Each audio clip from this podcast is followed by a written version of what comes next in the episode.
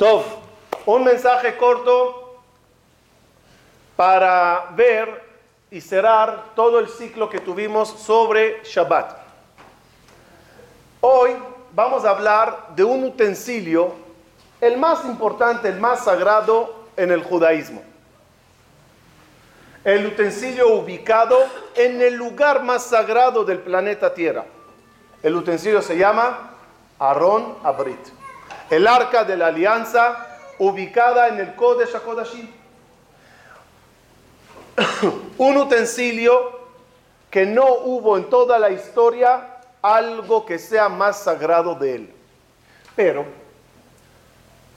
un utensilio para que reciba ese título honorífico no es por el valor monetario que tenga. ¿Están de acuerdo conmigo?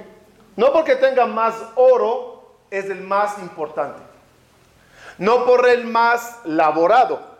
No.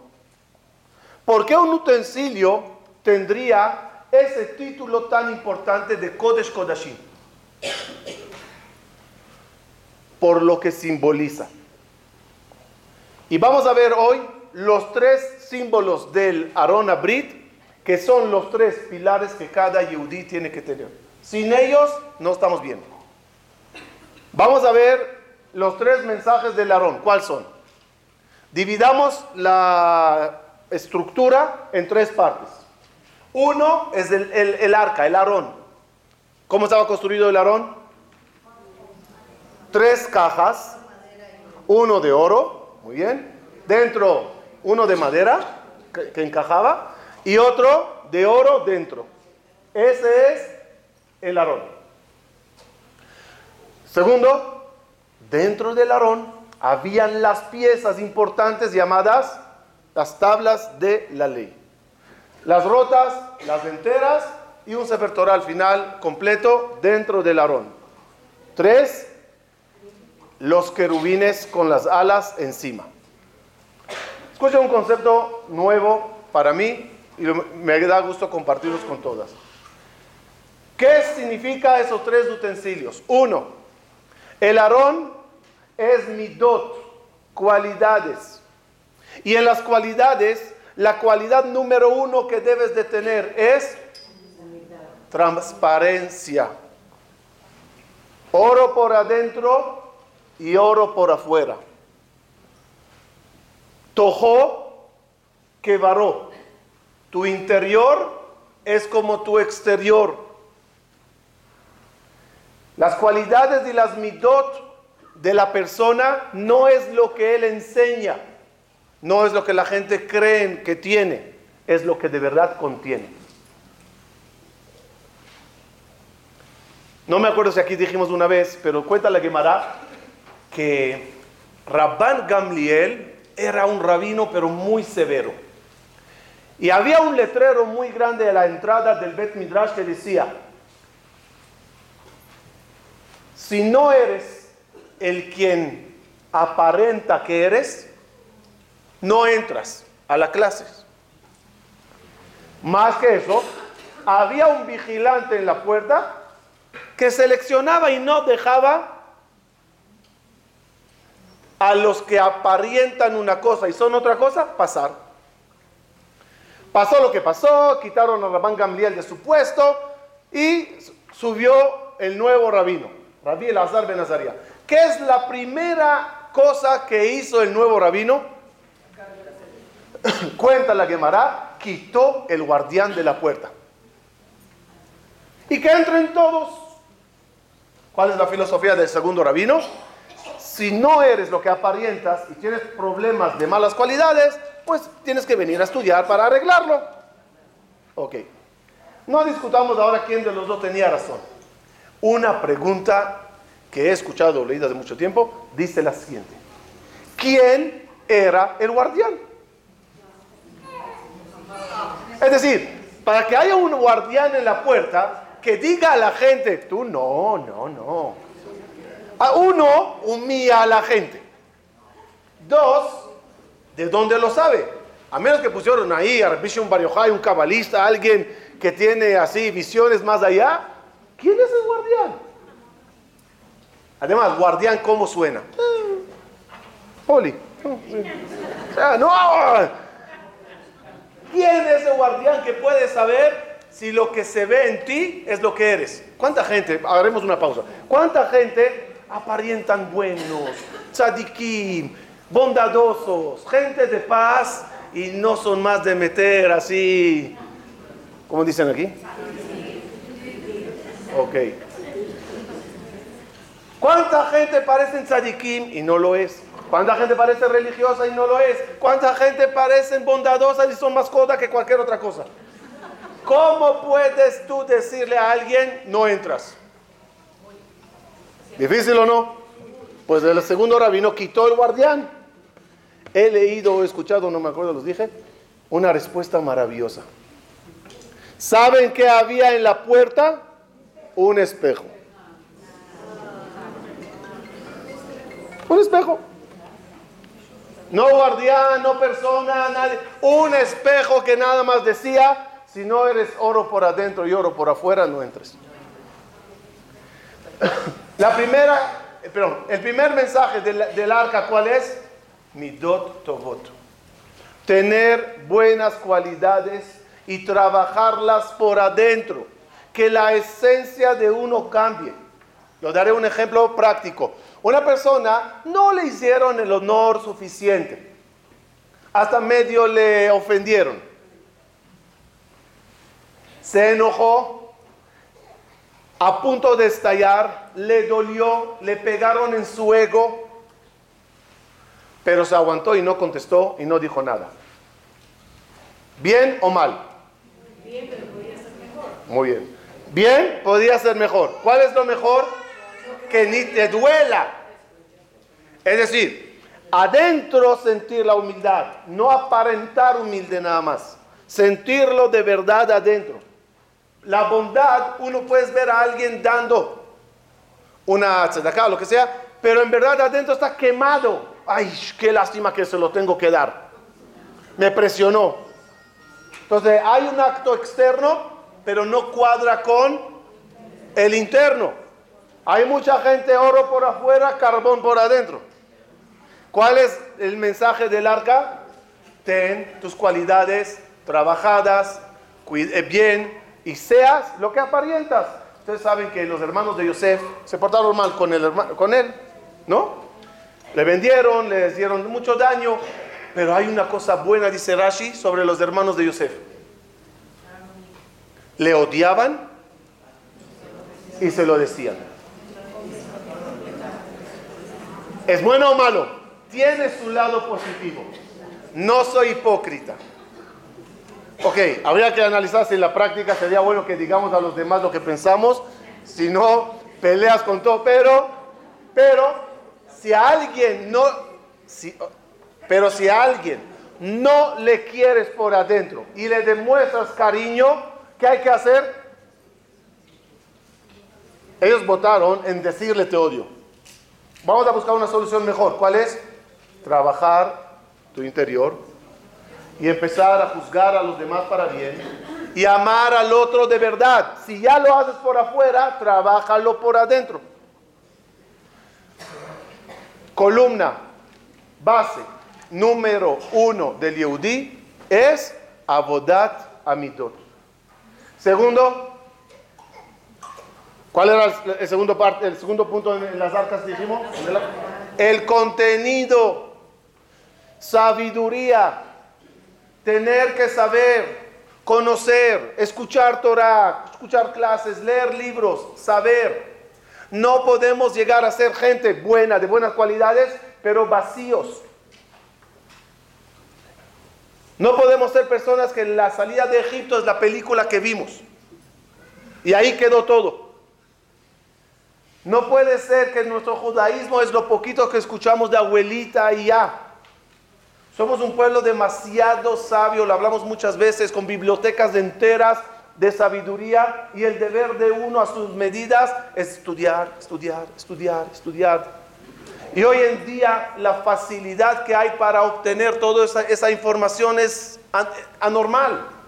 El idioma que quieras, en el momento que quieras, por el medio que quieras, libros, internet, eh, eh, podcast, lo que quieran.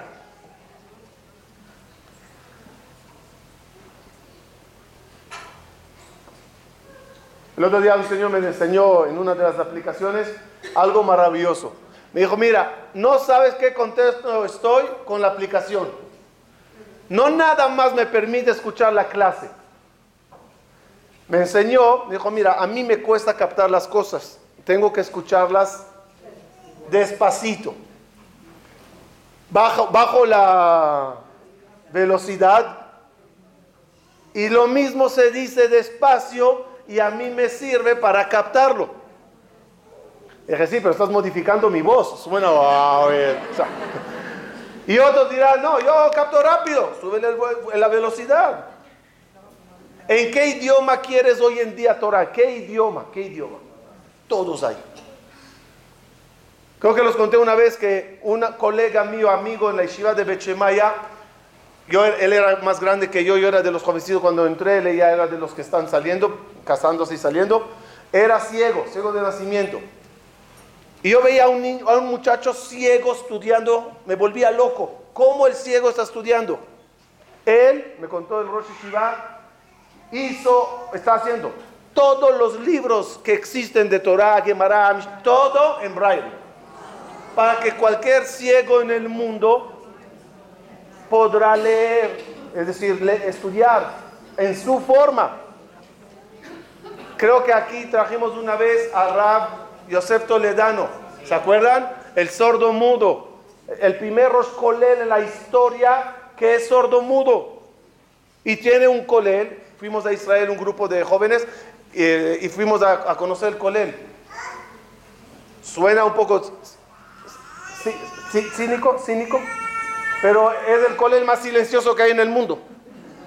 No hay ruido. Y todos hablando de Torah con señales. Que eres ciego, puedes estudiar. Sordo mudo, puedes estudiar. Habla chino, puedes estudiar. No hay justificación por qué no llenar el arca con tablas de ley. Dijimos, en la tabla de ley, ¿qué había? ¿Dentro qué había? No, no, no, no. Dentro del arca, ¿qué había? Tablas rotas, tablas enteras y el Sefer Torah. Es el orden. El orden que uno va estudiando es primero roto, es decir, roturas de leyes, roturas de, historias. Sabe un poquito sobre tal cosa, un poquito sobre el otro, se, vale. Así se empieza. No sé todo sobre Shabbat, sé un pedacito. Sé un poquito sobre Eliyahu Naví, sobre eh, Shimshon, sobre Moshe, roturas. Pero después que hay muchas roturas, pasamos al siguiente nivel. Son 10 mandamientos en dos tablas de ley. No es roturas, es poco, 10, pero completo. Muy bien, ahí vas. Y después que tengo poco, pero bien, ya está todo la Torah ahí escrita. Tengo todo como es debido el cerebro y la capacidad que Hashem nos dio no es discos duros de gigas. ya está, ya está lleno, ya no entra. Entra y entra y entra y es, y es muy curioso. Si quisieran, mejor así, un ejemplo raro, pero el cerebro es como la panza. Cuanto más le metes, más crece. Tiene una capacidad de ampliarse. La computadora, cuanto más la metes, más se satura. El cerebro, cuanto más le metes, más amplía. Obvio que en la parte del estudiar, lo hablamos muchas veces, antiguamente no existían clases de mujeres. Pregunta a tu abuelita si fue a clases de Torah en Jalab, en Marruecos, en Polín, en Rusia. No existía eso. ¿Por qué hoy en día existe? ¿Por qué hoy en día es normal? ¿Por qué Baruch Hashem hoy en día tiene en las clases de mujeres mucho éxito? ¿Cuál es el motivo? Simple, muy simple. Antiguamente, o mejor, en, origen, ¿por qué la Torah el estudio de Torah se dio a los hombres y no a las mujeres? Porque el estudio de Torah, su misión, además de estudiar y saber y cumplir, es cuidar es cuidar la mente del ser humano. Y debido a que el hombre estaba abierto al mundo, con toda la tentación que el mundo representa, las tentaciones de negocios, del centro, de problemas, de enojos y de todo lo que quieran pensar, había que darle mucha Torah para que se que, que se cuide, que se controle. Las mujeres, ¿dónde estaban? En la casa, en la casa. Ok, que sepan las cositas básicas. Hoy en día, la apertura mundial, ¿qué, ¿qué causó? Que también las mujeres salgan a estudiar, a trabajar. Ok, si ya decidieron salir de los cuatro metros de la casa hacia el mundo, ¿qué se necesita para cuidarse en ese mundo? La misma Torah de los hombres. Estudiar lo que es necesario. El ejemplo típico, si una plantita de 20 centímetros necesita 20 centímetros de raíz para que se mantenga, si la planta es de 20 metros, ¿cuánto necesita de raíz? Pues 20 metros. El problema es que salieron al mundo a crecer, pero quedaron con 20 centímetros de raíz. Por eso se caen muchos árboles. ¿Van a salir al mundo? Va, pero las raíces que estén mucho más. Y esas raíces no se logran sino a través de información, de estudio, de saber.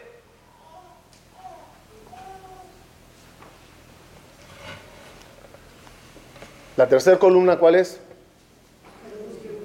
Los querubines. ¿Qué simbolizan?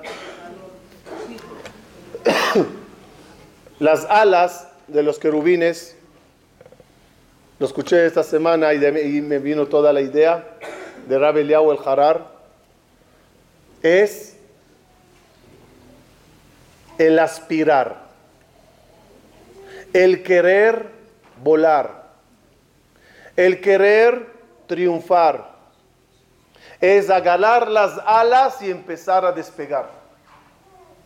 Mucha gente carecen de aspiraciones, carecen de metas, de retos. Soy bueno, sé Torah y sé tú. Y hasta ahí quedé.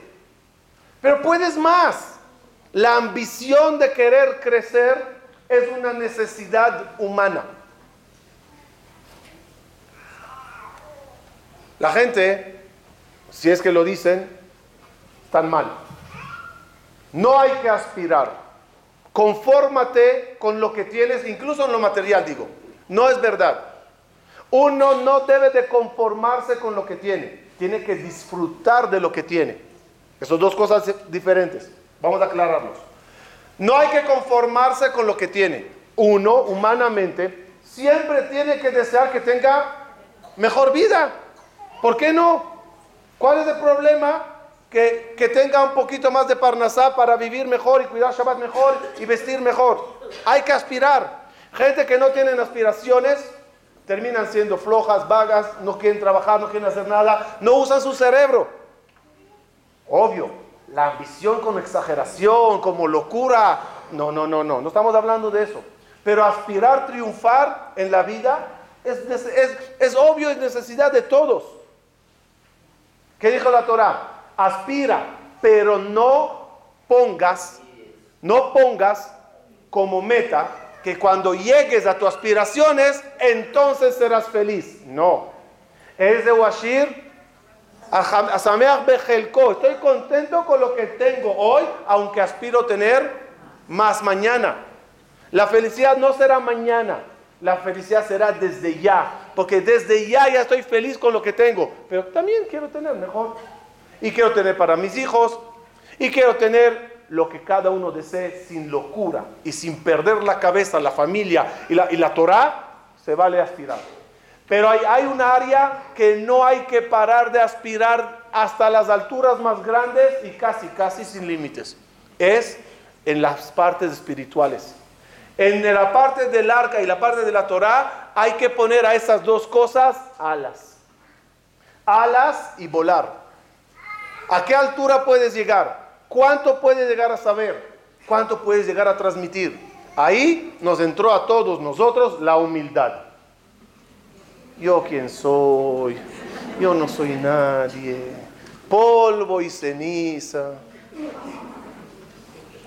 Dios regañó a Moshe Rabenu cuando aplicó esa humildad.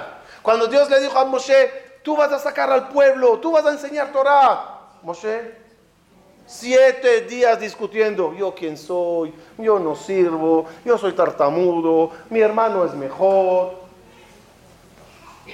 Moshe fue regañado y castigado. Tenía que ser él el Cohen y Dios se lo quitó, se lo dio a Aarón. ¿Por qué? Porque la humildad es buena, pero ten cuidado que no llegue la humildad a bajo autoestima. La gente confunde la humildad con bajo autoestima.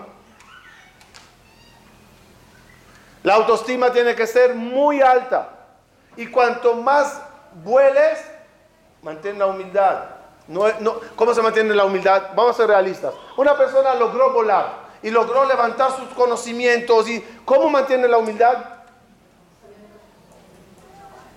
Sabiendo que todo es de Él. Y nada más eres un medio. Y no nada más eso, no nada más eso. Una vez nos dijo un rab, ¿quién son los rabinos orgullosos? ¿Y quién son los humildes?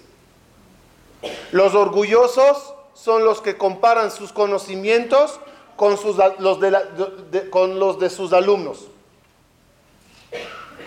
Los humildes, ¿quién son? Los que comparan sus conocimientos con la de su rabino.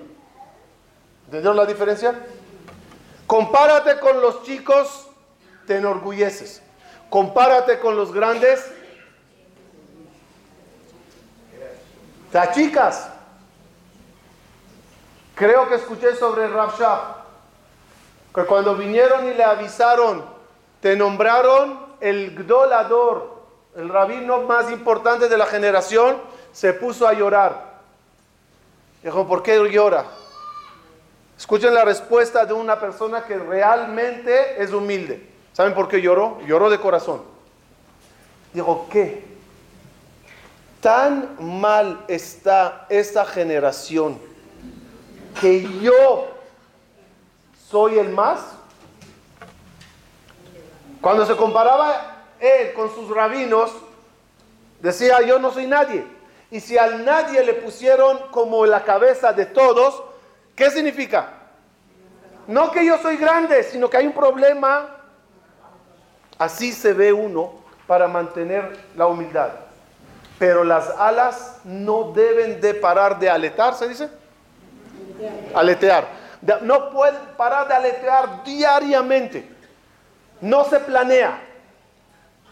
Después de 120 es puro planear. Plan. Planeación. Planear.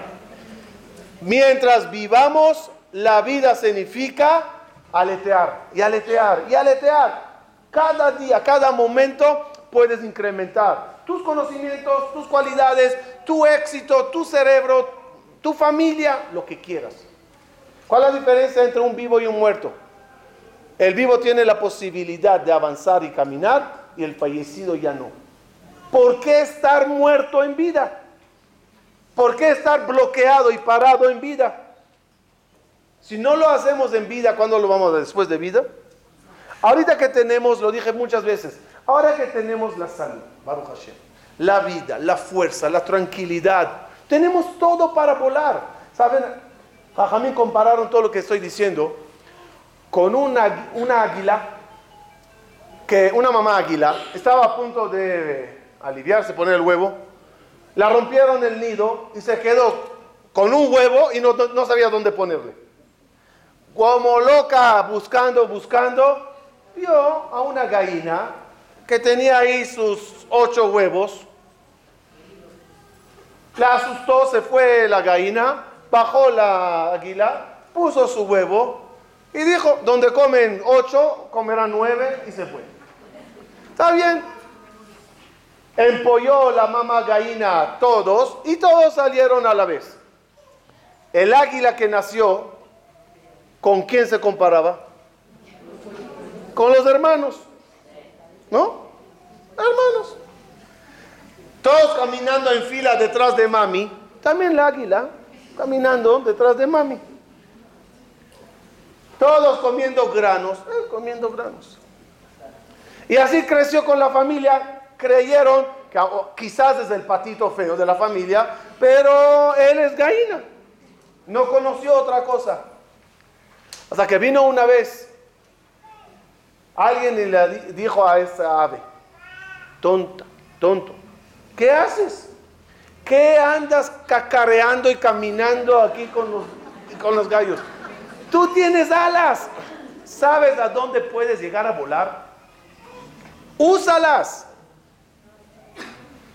Igualito nos pasa. A veces uno llega a crecer, a nacer en un ambiente así, tranquilo, nadie sabe nada. El mundo, la sociedad, el país, todo cacareando, cacareando. Pero tenemos que saber que cada yudí tiene alas y tiene alas para volar muy, muy alto.